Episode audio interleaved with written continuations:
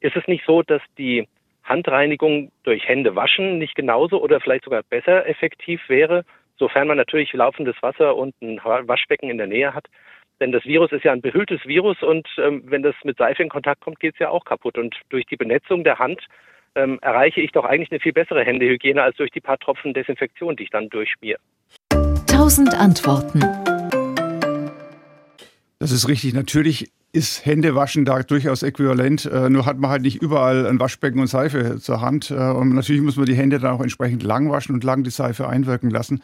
Das ist sicherlich genauso wirksam wie ein Desinfektionsmittel. Nur das kann man halt überall, diese Spender kann man überall aufhängen. Wichtig bei der Desinfektion mit dem Desinfektionsmittel ist, dass man genügend nimmt und dass man das Desinfektionsmittel dann auch 10, 15, 20 Sekunden einwirken lässt, das heißt antrocknen lässt.